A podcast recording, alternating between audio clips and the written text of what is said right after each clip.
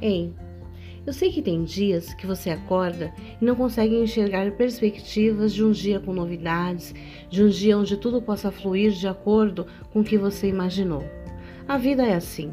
Haverá dias onde você será surpreendido positivamente pela forma com que as coisas acontecerão para você, sem nenhum esforço muitas vezes.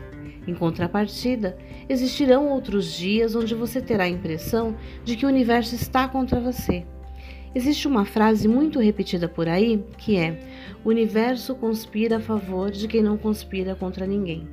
Isso não é de todo uma verdade, pois conspirar significa tramar algo em secreto contra alguém.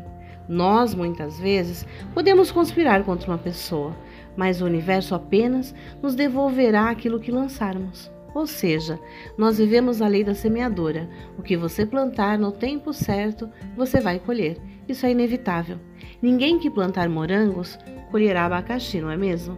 Então quero te dizer que há tempo para todas as coisas.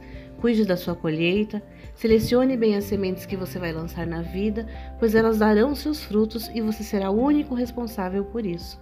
Um beijo de luz para você.